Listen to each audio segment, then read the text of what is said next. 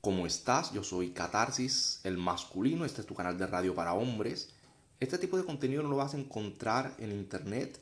Está prohibido, está censurado, está en las cloacas de YouTube y de las plataformas de redes sociales. Censurado como misoginia, como machismo. Y todo lo que es masculino actualmente pues está en decadencia. Ahora tienes que usar faldita. Es mejor que seas marica, que te den por el culo. Eres más aprobado socialmente si eres homosexual a que si eres un hombre. Están adoctrinando a nuestros niños para que vayan a la escuela con faldita. Cada vez los niños son más amanerados, adictos a TikTok, adictos a las redes sociales, teniendo como figuras masculinas hombres mangina, hombres gusano, hombres con bajita testosterona.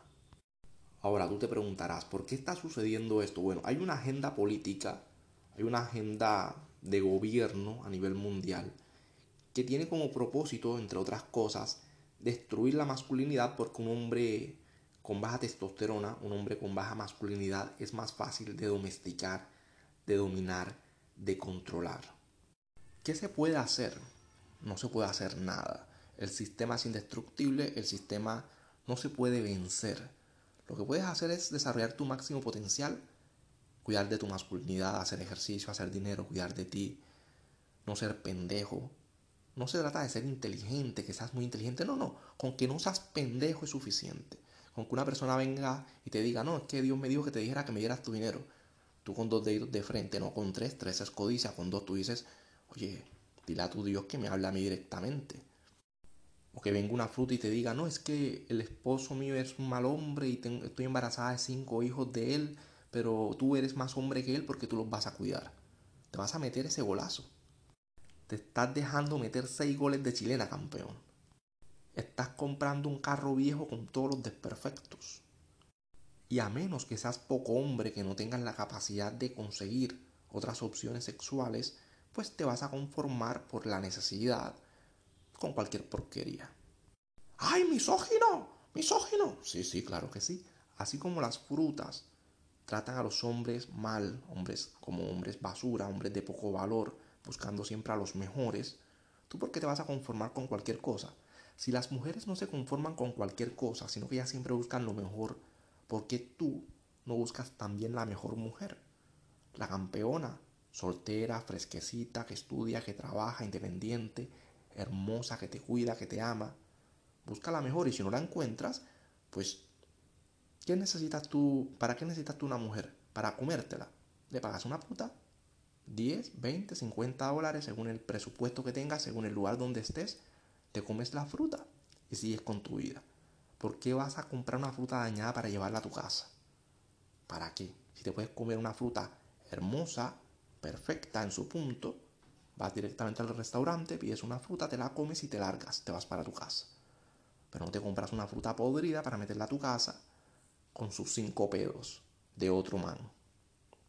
Justo ahora hablaba con un hermano, Jesús, saludos Jesús, y le digo, hermano, no sé qué hacer, no sé si hacer contenido que a la gente le guste, decir bobadas que a la gente le gusta, que le caen bien, caerle bien a la gente, agradarle a la gente, o si simplemente hablo y lo que sea lo que me salga de los cojones.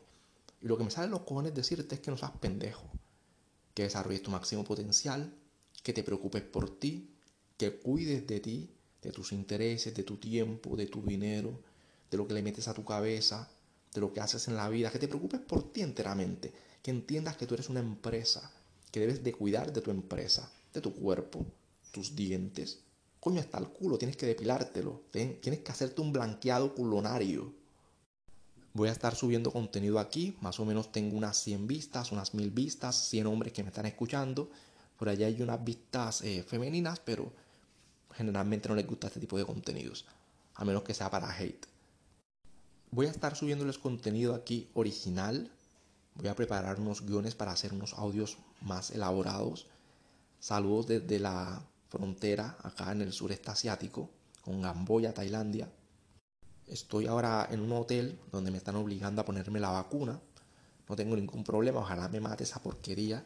No tengo ningún apego por la vida, no me interesa y tampoco tengo ningún miedo a la paranoia. La gente le tiene miedo a que la vacuna lo va a matar, con cierta razón, porque hay muchas novedades con ese tema.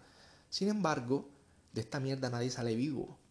Te vas a morir por un peo atorado, porque se te atoró un pedazo de hueso cuando te lo estás chupando, de un tropezón, de un colapso nervioso, cerebral, corazonal, lo que sea. Te vas a morir, cariño. De una serpiente, de un meteorito que te cae en la cabeza. De esta nadie sale vivo. Y poco a poco hay que irle perdiendo el miedo a la muerte y aceptarla como algo natural e incluso deseable. Porque no sería nada más, no hay, no hay nada más terrible, asqueroso y espantoso que vivir eternamente en esta porquería. Imagínate ser gobernado por Maduro y que Maduro viva eternamente. O que vivas en Irak, en Irán, en un país así, con los talibanes, y que no puedas salir de allí nunca. Y que los que te gobiernan viven eternamente. Eso es diabólico, eso es monstruoso, eso es el infierno. La muerte resulta ser un consuelo y una salida para este mundo de porquería. Y quizás tú me digas, hermano, no seas posibilista, estás deprimido, estás resentido. Nada de eso, cariño, nada de eso. Tengo una vida excelente, porque he trabajado y me he partido el culo para tener la vida que quiero tener. Dormir cuando me da la puerca gana, partir los culos que me da la gana, hacer lo que yo quiera no hay ni resentimiento, ni, ni, estoy dolido, ni es que estoy sufriendo. Tengo una vida perfecta y magnífica, pero también tengo la suficiente empatía para saber y entender que otras criaturas y otras personas sufren infinitamente. Enfermedades en las cárceles, en los hospitales, en la vida, en las calles pidiendo limosna. Acá cerquita yo sufro mucho cuando unos niños o una persona me vende boletas de esa de lotería ese es un trabajo, no estoy trabajando, estoy vendiendo boletas de lotería, eso no es un trabajo. Eso es mendigar, eso es duro. Muchas veces trabajan dos, tres horas en la mañana buscando el desayuno y no lo consiguen. Ese día ya no desayunan. Siguen trabajando esperanzados de que alguien les compre una boleta para ver si consiguen un pan o un almuerzo. A veces no logran el almuerzo. Y siguen caminando, recibiendo desprecios de la gente. La gente los ignora la gente los trata mal.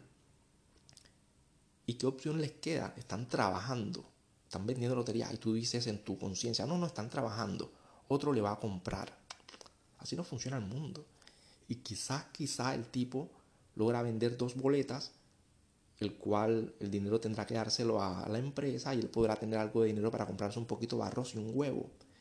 Y esa es la ganancia de su trabajo, de los niños, de gente que tiene mutilaciones, de gente que no tiene más opciones laborales. La vida es dura. Vale la pena vivir así, partiéndote el lomo caminando para llevarle dinero a una empresa, para poder coger las migajas y ver si puedes comer algo cada día, esperando la muerte. Eso es horrible y no hay esperanza.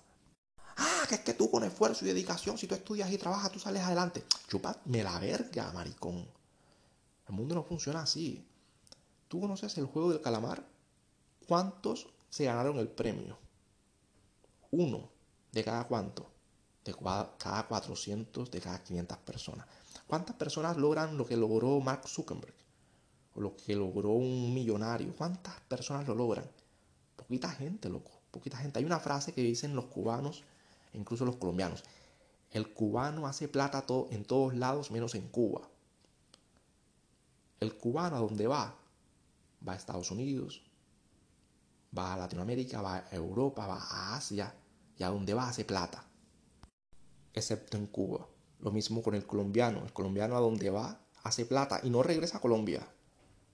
Colombiano que sale de Colombia y prueba Europa, prueba Estados Unidos, no regresa a Colombia. Tuvimos la fortuna de nacer personas. Pudimos haber nacido puercos, vacas, gallinas, cangrejos, siendo cocinados vivos en agua hirviendo Pudimos haber sido lombrices o moscas cuyo propósito existencial es ir de mierda en mierda, cogiendo un pedacito de mierda aquí y llevándolo al otro, al otro punto. Tuvimos la suerte de nacer en un mundo con ciertas comodidades, acueducto, electricidad.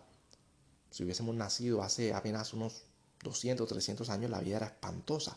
El nivel, la calidad de vida era totalmente diferente, paupérrimo, pobres y miserables como ratas. Las personas realmente no tienen empatía, tienen ego. Anyway, desarrolla tu máximo potencial.